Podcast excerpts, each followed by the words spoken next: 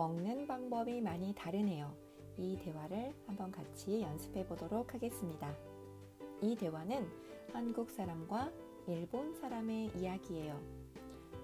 자, 그럼 먼저 단어와 표현을 한번 체크해 볼까요? 자, 最初単語と表現からチェックしていきます. 자, 같이 발음을 한번 해보세요.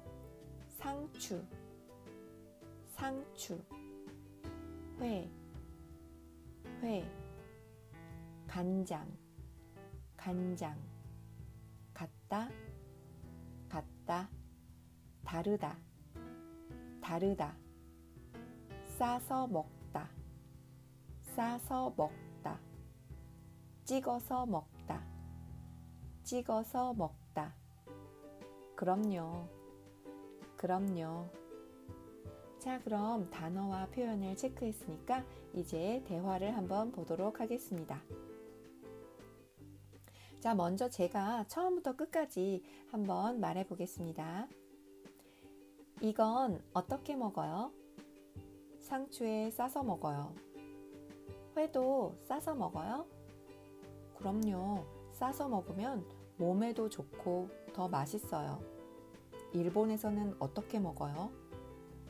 일본 사람은 보통 간장에 찍어서 먹어요. 음식은 같아도 먹는 방법이 많이 다르네요. 자, 어떠세요? 오늘 이 대화를 같이 연습해 보도록 하겠습니다. 먼저 쉐도잉부터 시작하겠습니다. 한 문장 한 문장씩 쉐도잉을 같이 해봐요. 자, 그럼 제가 먼저 말하겠습니다. 여러분 같이 따라서 쉐도잉 해주세요. 자, 그럼 갑니다. 이건 어떻게 먹어요? 이건 어떻게 먹어요?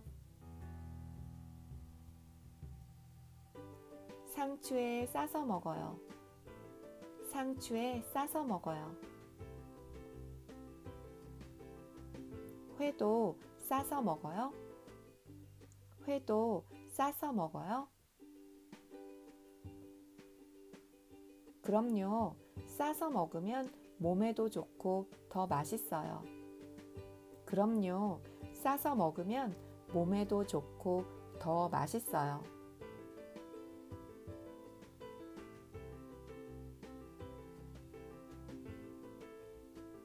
일본에서는 어떻게 먹어요? 일본에서는 어떻게 먹어요?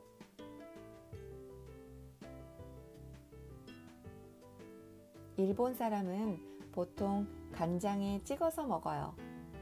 일본 사람은 보통 간장에 찍어서 먹어요.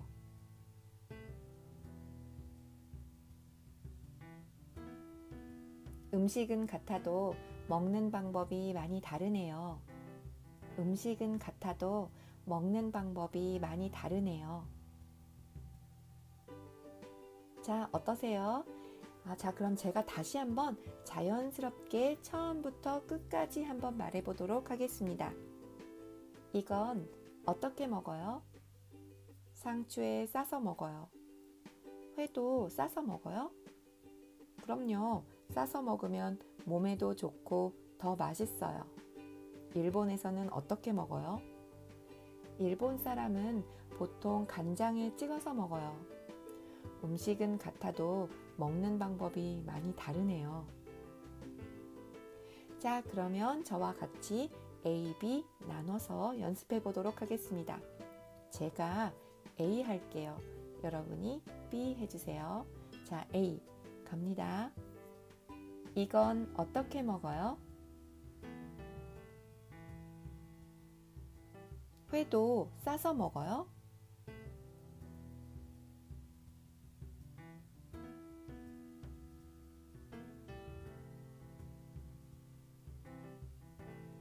일본 사람은 보통 간장에 찍어서 먹어요.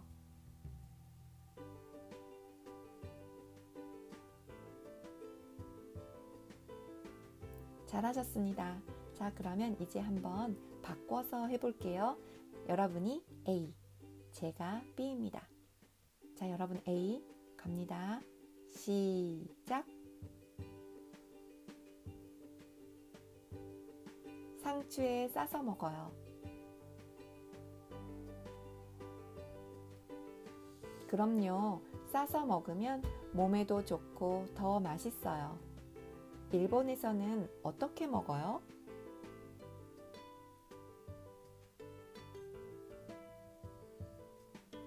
음식은 같아도 먹는 방법이 많이 다르네요. 자, 어떠세요? 괜찮으세요? 이렇게 같이 목소리를 내서 연습하는 것은 정말 중요해요. 여러분도 꼭 목소리를 내서 연습해 주세요. 必ず声を出して練習してください. 자, 그러면 한번 질문해 보겠습니다. 이 대화 스크립트를 보지 말고 한번 말해 보세요. 자, 질문 해 보겠습니다. 여러분, 일본 사람은 회를 어떻게 먹어요?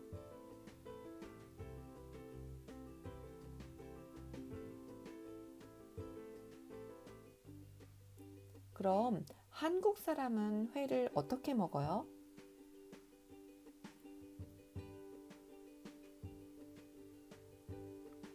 여러분은 회를 어떻게 먹어요?